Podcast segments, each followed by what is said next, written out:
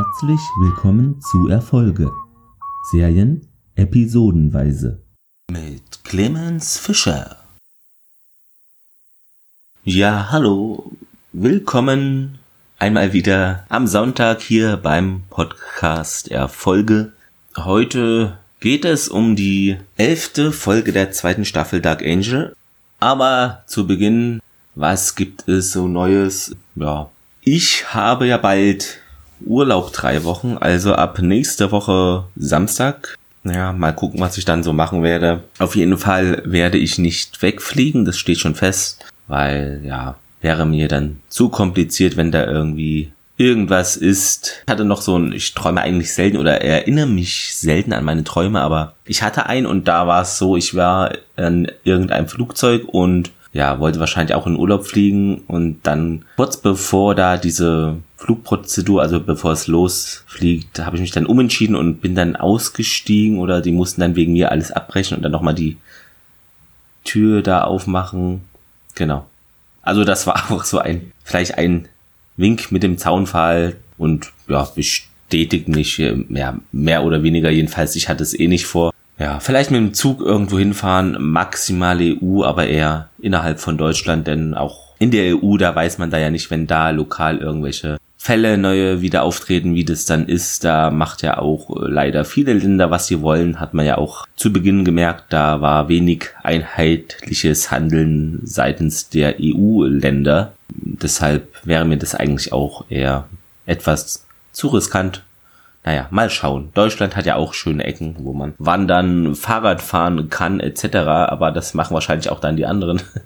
naja, mal sehen. Drei Wochen mal Pause ist auch schön. Keine Angst, äh, der Podcast wird natürlich weitergehen in der Zeit. Die heutige Folge The Beresford Agenda Agenda äh, entstammt der Feder von Moira Curland und Regie führte Thomas J. Wright. Dies ist auch seine letzte Dark Angel Folge. Ja, und wurde eben in den USA ausgestrahlt zum ersten Mal am Freitag, den 18.01.2002 und kam dann zu uns nach Deutschland am 4.2.2003 als tödliche Liebe. Ja, steigen wir doch rein in die Folge. Bei Jamponi kloppen sich zwei Mädels, die wir nicht sehen, da die in einem anderen Raum dies äh, machen. Marina und Suki anscheinend, die äh, kloppen sich da, wo streiten sich wohl um Alec, der habe der Marina wohl gesagt, er liebt sie und eine Woche später aber mit der Suki rumgemacht. Ja, klärt OC die Max auf, die da eben auch ist. Anscheinend ist es auch so, dass Normal versucht, beide da zu besänftigen. Äh, hatte nicht ganz so geklappt anscheinend, denn er kommt aus diesem äh, Zimmer heraus mit zerzaustem Haar. Alec verspricht Normal dann, ja, das passiert nicht nochmal. Beide haben dann gekündigt. Also die Suki da und die Marina. Also ist es nun so, dass der Rest Überstunden machen muss, unbezahlt, versteht sich. Da kommt natürlich Freude auf bei der Belegschaft. Ja, aus sie ist äh, inzwischen zu den Mädels gegangen, die sich da gezofft haben, die wir immer noch nicht zu Gesicht bekommen, also gar nicht in der Folge. Die möchten nun mal Alec sprechen, aber Alec ist ja auch nicht auf den Kopf gefallen, entzieht sich der Situation und fährt gemeinsam mit Max, beide jeweils auf Rädern, da Lieferungen aus, kommen da vor ein großes Anwesen, ein großes Haus mit Garten, Pipapo, großem Eingangstor. Also hier sind reiche Leute. Alec hat Flashbacks nun, äh, war er schon mal einmal hier, also er hat die Flashbacks und die Max sagt ihm, er soll da klingeln und er sieht die Klingel und die kennt er anscheinend. Und in den Flashbacks wurde er vor, ja, von Manticore-Leuten da indoktriniert, also von dem Senduel war das sogar. Ja, und da in der Rückblende, da geht es wohl um eine Tarnung und dann mit einer Frau und so, und da ist ein Auto, was explodiert. Also man weiß nicht genau, was ist das denn jetzt. Max fordert ihn erneut auf, diesen Summer da zu betätigen, die Klingel, ähm, denn er hat den ja wiedererkannt. Alec hat wohl, ist auch sehr eilig, wirft dann das Päckchen einfach auf das Grundstück, also über den Zaun drüber. Kameras filmen ihn dabei.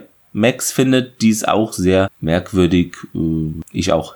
Dann kommt auch schon unser Intro. Logan und Max fahren abends in seinem Auto. Max beschwert sich, äh, die Karre wäre zu lahm. Logan dann, hey, lass Bessie in Ruhe. Also hat hier sein Auto wohl Bessie genannt. unterhalten sich darüber dann, dass Jane Pony unterbesetzt sei und natürlich kommt Logan alleine drauf, äh, von allein drauf, dass äh, da Alec wohl äh, schuld sein könnte. Dies ist wegen Alec, hä? Und dann Logan. Ah, die neuesten Abenteuer von Alec, dem liebenswerten X5-Schurken. Ich kann's kaum erwarten. Cut bei Joshua. OC ist zu Gast. Joshua singt und deckt für alle da eine Dinnerparty ein. Max brieft ihn Joshua nicht so anzustarren, hat wohl seltsame Tischmanieren und ja, das übliche eben. Seine Hygiene ist etwas fragwürdig, sagt sie noch. Dort angekommen überreicht er ein eingepacktes Geschenk. Es ist eine Flasche Pre-Pulse Chardonnay, also hier ein ganz feines Tröpfchen vor dem Impuls äh, ja, wurde das noch hergestellt. Ja, es ist für fünf Leute gedeckt und prompt kommt Alec um die Ecke. Max schnauft kurz so nach dem Motto, ach, der schon wieder. Ja, es ist sehr still am Tisch und nur Joshua isst da die von ihm wohl zubereiteten Macaroni mit geschnibbelten Hotdogs. Interessantes Essen. Der Rest stochert so auf dem Teller herum. Verlegenheitsgespräche über das Wetter entstehen. Dann haut er Logan an Max und Logan aktiv, ja? Der räuspert sich verlegen. OC dann ja kein Sex und keine Politik am Essenstisch, mein Lieber. Alec vertritt sich die Beine in Joshuas Künstlerkeller, in Anführungszeichen. Er hat wieder Flashbacks. Ziel sei der 58-jährige Direktor von Mercedine oder Maridine, Manticore Subunternehmer. Die Instruktion bekommt er von Sandoval, ist also auch schon etwas länger her, denn der weilt ja nicht mehr unter uns und deshalb eine Rückblende. Entdeckt dann ein Klavier da unten in Joshuas Keller, nimmt Platz, spielt etwas und scheint es auch äh, drauf zu haben. Er hat Flashbacks, wie er am Klavier übt in Manticore und nun sehen wir auch, also wie er jemanden im Bad sieht, ein Mann, der seine Brille sucht und der sieht ihm auch etwas ähnlich. Der erwürgt ihn mit so einem, ja, aus so eine Schnur, Angelschnur oder sowas ist es, nimmt dann dessen Brille und auch dessen Portemonnaie ersetzt dann da die Driver License durch seine, also nimmt hier sozusagen die Identität äh, dieses Mannes an. Ja, kann man nicht viel erkennen auf, aufgrund der Quali da, aber der Name ist wohl Simon Lehane oder so ähnlich äh, und wurde in Washington ausgestellt, die Driver License. Ja, dann sehen wir ihn da klingeln, äh, also an diesem Gebäude, wo sie Max und er schon vorhin waren. Immer noch in den Flashbacks sind wir. Schnieke unterwegs am Anzug mm, und mit Koffer und eine Brille hat er auf. Der Robert Beresford stelle wohl zu viele Fragen, soll belauscht werden. Das ist sein Auftrag. Kontakt über dessen Tochter äh, sei da geplant. Die ist 17 und das einzige Kind. Holt derweil nachdenklich eine silberne Kette aus dem, aus seiner Hose oder so in der Gegenwart hervor, also in Joshuas Keller. Ja, und der soll nun wohl wieder in der Rückblende sind wir Klavierlehrer sein für diese Tochter, die am Klavier spielt und äh, die äh, ja eben gesehene Herzkette auch um den Hals trägt. Wieder zurück in Joshuas Haus. Dieser steht auf einmal im Keller hinter ihm samt dem anderen. Alec erschrickt und wirkt ihn kurzerhand. Dann löst sich die Szenerie auf. Alec nun bei sich zu Hause, beziehungsweise das war ja die Wohnung von Brain. Sein Handy klingelt. Wir hören nichts, aber Alec wirkt verstört. Nun schleicht Alec bei diesem Anwesen herum, Flashbacks von Manticore, der erzählt Sendewell, die Tochter habe ihn da eingeladen zum Essen und das sei gut, sagt Sendewell ihm wegen einem erweiterten Zutritt. Nun sehen wir, wie Alec mit der Tochter im hauseigenen Pool da unterwegs ist. Sie springen da rein, wir sehen dann wieder das Auto explodieren und Alec Roof ruft, sage ich schon. Alec ruft laut Rachel. Also ist eigentlich äh, ja ziemlich ersichtlich, was da wohl damals geschah. Gem Pony, da sind wir jetzt wieder. Normal dann äh, in Anführungszeichen motiviert so seine Mitarbeiter. Die Päckchen werden sich keine Füße wachsen lassen. Ihr müsst sie schon wegbringen. Für die Sendung, die Alec da auf dem Grundstück äh, hingeworfen hat, gab es keine Unterschrift. Äh, Max soll das regeln, da der sich krank gemeldet hat. Der Alec soll dahin fahren, das da in die Hand nehmen, die Unterschrift holen. Im Haus entdeckt sie diese Herzhalskette, welche Alec auch äh, hatte in dem Joshua Keller. Und diese Kette hatte eine Frau an, da mit Tochter und und wahrscheinlich Vater da ein Familienporträt. Ja, die Unterschrift bekommt sie dann und die Hausangestellte bringt ihr das Papier also da zurück mit unterzeichnet R. Beresford. Bei Alec nun, der sitzt da immer noch, lässt die Halskette Kette baumeln. Flashbacks hat er wieder, wie er am Beresford PC Daten kopiert oder auf einen Stick oder da, so macht. Die Tochter erwischt ihn dabei, die Rachel, und er sagt dann, ja, ich habe hier nur die Toilette gesucht. Beide machen Knutschi Knutschi und sie sagt dann auch, ich liebe dich. Der wird nervös, hat zittrige Hände, erwidert dann, ich bin nur so glücklich. Alec wäscht sich das Gesicht in der Gegenwart nun wieder und auf einmal sieht er im Spiegel die Rachel, seine Gedanken verfolgen ihn, also anscheinend da immer noch, boxt dann daraufhin den Spiegel kurzerhand kaputt. Max bei Joshua, dieser malt äh, Nummer 57, also ist hier fleißig unterwegs mit seiner Malerei. Alec äh, malt er und ja, auf dem Bild ist viel schwarz zu sehen. Alec kompliziert, da ist sei kompliziert, äh, Joshua über Alec, außen viele schöne Farben, fröhliches Getue, innen Dunkelheit, Verwirrung. Im Crash. Alec ist nachdenklich. OC hat derweilen ein Auge auf die Süße am Billardtisch geworfen. Max entscheidet sich, nach Alec zu sehen. Max soll sich raushalten. Sie bietet Hilfe an, da er hat da aber echt keine Lust drauf. Sie sei weggelaufen mit ihren lieben kleinen Brüdern, sagt er, und Schwestern und äh, könnte das nicht verstehen. War nicht dabei. Es war dann nämlich alles noch viel schlimmer als nur dieses Training da, was sie als Kinder hatten, sagt er. Er will auch kein Mitleid von ihr und sagt, ja, hier geh und und ja, Max macht es dann auch. Alec geht nun aus dem Crash heraus. Zwei Männer im Anzug verfolgen ihn und sagen, Simon Lehane?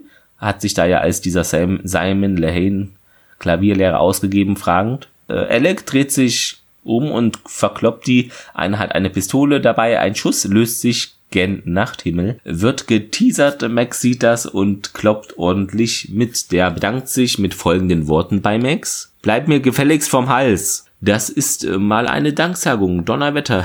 Super. Max nun bei Logan. Sie bräuchte Infos über diesen Mann da, diesen Beresford. Der Vorname begenne mit R. Alec läuft nachts umher. Ja, er hat da Handy dabei, das klingelt, Klaviermusik ertönt.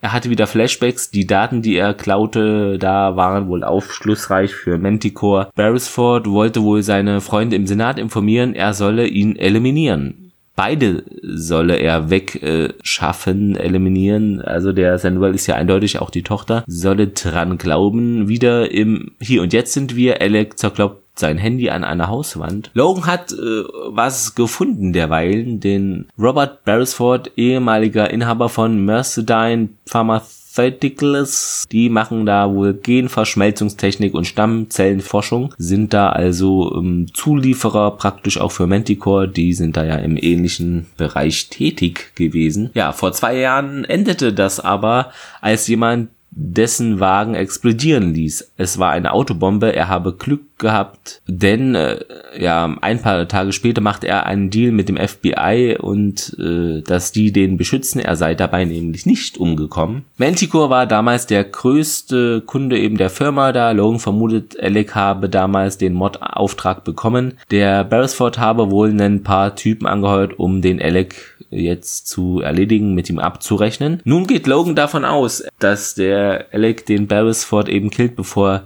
er ihn umbringen lässt. Max will dies natürlich auch verhindern.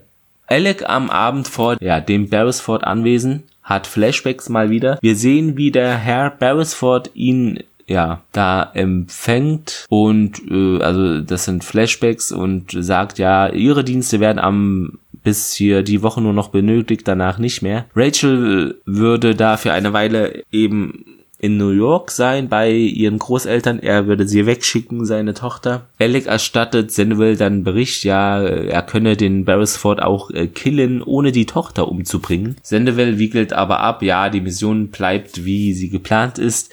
Wir sehen, wie er den Sprengsatz nun scharf macht der Alec. Und äh, unter die Limousine platziert, innerhalb dieses Flashbacks hat er dann nochmal eine Erinnerung, wie Rachel zu ihm sagt, dass sie ihn liebt. Beresford steigt in das Auto, Alec zögert noch, den Auslöser des Fernzünders zu betätigen, geht ins Haus, will Rachel wohl auch warnen, beide müssten sofort weg, äh, er und ihr Vater. Er gibt dann auch zu, ja, er wurde geschickt, um ihren Vater halt zu töten. Das war mein Job. Du warst mein Job. Ja, dafür fängt er sich dann auch eine Ohrfeige ein. Sie rennt raus. Daddy! verliert äh, dabei ihre Halskette und ja, Alec äh, hat sie nun. Ein Bodyguard kommt zur Treppe, Alec kämpft mit dem kurz, rennt dann Rachel hinterher, die zum Auto auch rennt und es macht Boom. Ein Auto fährt vor mit Manticore-Leuten, einer mit einem Auslöser in der Hand. Also haben die da wohl gedacht, ja, komm hier, der Alec, der ist uns zu unsicher, wir erledigen das mal schön selber und äh, haben das Auto da in die Luft fliegen lassen. Alex soll einsteigen, zwei Männer helfen ihm dabei. Hätte er bestimmt auch irgendwie überwinden können, denn das, aber die sahen eher nicht nach Transgenos aus. Aber gut, er war da wahrscheinlich emotional gerade zu sehr involviert und abgelenkt, dass er das nicht getan hat. Anders kann ich mir es nicht erklären. Gegenwart, hier sind wir jetzt wieder, ja, hat sich da aufs Grundstück geschlichen in der Nacht, bricht die Tür auf und haut zwei Wachen um. Derweilen hören wir Klaviermusik. Das triggert den natürlich. Im Raum mit dem Flügel angekommen sieht er eine Frau, die dreht sich um und sieht wirklich null Prozent, und das schon aufgerundet, null Prozent so aus wie die Rachel, viel älter und auch irgendwie sie Asiatin oder jedenfalls zur Hälfte, also sieht null so aus. Also eine Falle. Wer hätte das gedacht? Von hinten kommt der Mr. Barringford mit einer Pistole an. Willkommen, Simon. Der hat ihn nun an einen Stuhl gefesselt, den Alec, ja, warum Alec selber das nicht verhindert hat oder sich befreit, kann ich mir jetzt auch nur so erklären, dass er eben da mehr erfahren möchte, was denn damals mit der Rachel passiert ist. Sonst wäre er bestimmt schon längst abgehauen. Ja, Max düst mit ihrem Bike, also ihrem Motorrad durch die Nacht. Alec will nur noch eins wissen. Was ist mit Rachel? Ja, hat ihm damals das Leben gerettet. Die Rachel sagt, der Papa hier, der Mr. Barringford, wir sehen, wie sie ihn anspricht im Wagen und dann beide kurz vor dem Wagen sind. Es macht Boom und sie hatte wohl nicht so viel Glück wie er und fiel ins Koma und wachte nicht wieder auf. Ja, zwei Jahre sei das schon der Fall. War aber auch etwas, ja, leicht merkwürdig, denn die lagen genau fast nebeneinander. Also sie war da nur einen halben Meter vielleicht näher zum Auto, aber gut, vielleicht macht, das kann ja schon den Unterschied ausmachen. Max ist nun angekommen, schleicht sich ins Haus. Alec wart, äh, sagt dann ja, worauf warten Sie noch? Schießen Sie, ich hab's verdient. Max auf einmal dann hinter dem Mr. Barringford, dem Robert, kickt den um und ja, sie macht den Alec dann los. Alec nun bei Rachel am Krankenbett, verdrückt ein Tränchen, redet zu ihr und ja, er hätte sie bekämpfen müssen damals, meint damit bestimmt Manticore, nimmt ihre Hand, Max steht so halb im Raum an der Tür, schaut sich die Szene an, geht dann aber auch fort in Logans Apartment. Der trainiert gerade seine Arme mit Gewichten. Max schleicht sich herein, also schleicht herein. Er zeigt ihr was, einen Artikel. Rachel Beresford dies after long illness. Also sie ist wohl jetzt gestorben aufgrund, ja, langer Krankheit. Ja, das ist anscheinend auch der Grund, warum Alex sich erneut bei Jamponi krank gemeldet hat. Max soll auf den aufpassen, sagt ihr Logan. Max sei früher auch so gewesen, also eher auf Abschottung und für sich selber aus. Sie habe aber dazugelernt, stellt sie und auch Logan fest. Alex sei nun auch da an der Reihe, es ihr gleich zu tun oder sei jetzt auch in dieser Entwicklungsphase. Auf dem Friedhof, Alec am Grab von Rachel. Beloved Daughter, Januar 15. 2002 bis Oktober 21. 2020. Also in der Zukunft. Sie würde jetzt ja erst theoretisch in ein paar Monaten sterben, also vielleicht könnte man das noch verhindern. Auf einmal jedenfalls steht ihr Vater da, der Mr. Barringford, neben ihm. Komm nicht noch einmal hierher. Etc. Ich will nicht so werden wie du, also so mit we wegen Rache und so will den, will den eigentlich auch gar nicht mehr töten. Ja, Alec verschwindet dann wortlos.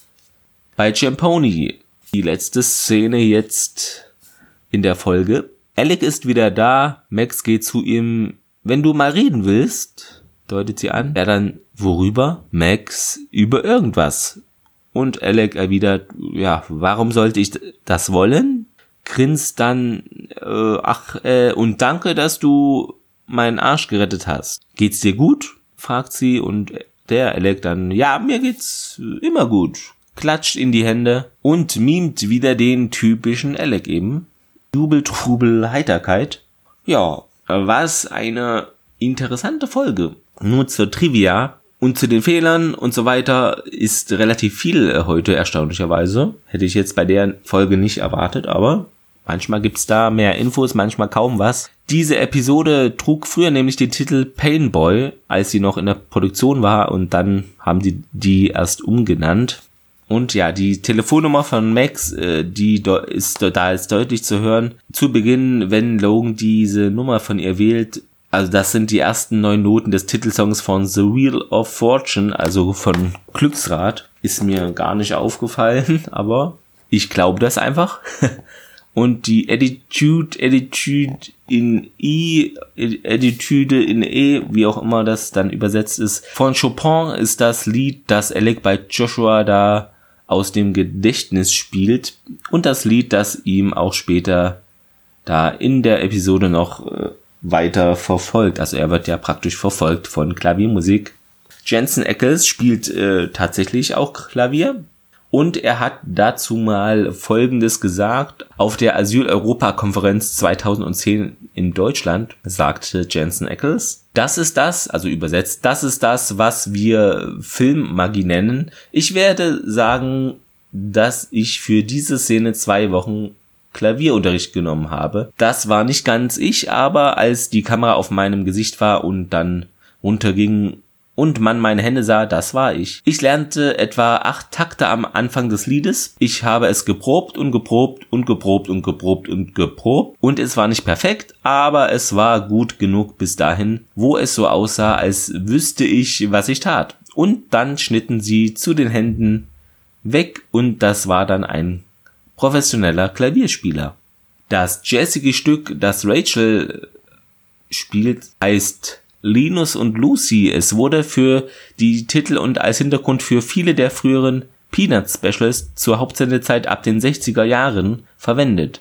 Wie A Charlie Brown Christmas zum Beispiel. Es wurde ursprünglich von Vince Guaraldi Trio aufgeführt, wie auch immer man das korrekt aussprechen mag wie auch die gesamte Musik für dieses frühe Special, ja. Original Cindy sagt dann noch etwas so sinngemäß, so habe ich ihn noch nie gesehen, gequält und ganz wie Heathcliff, Heathcliff.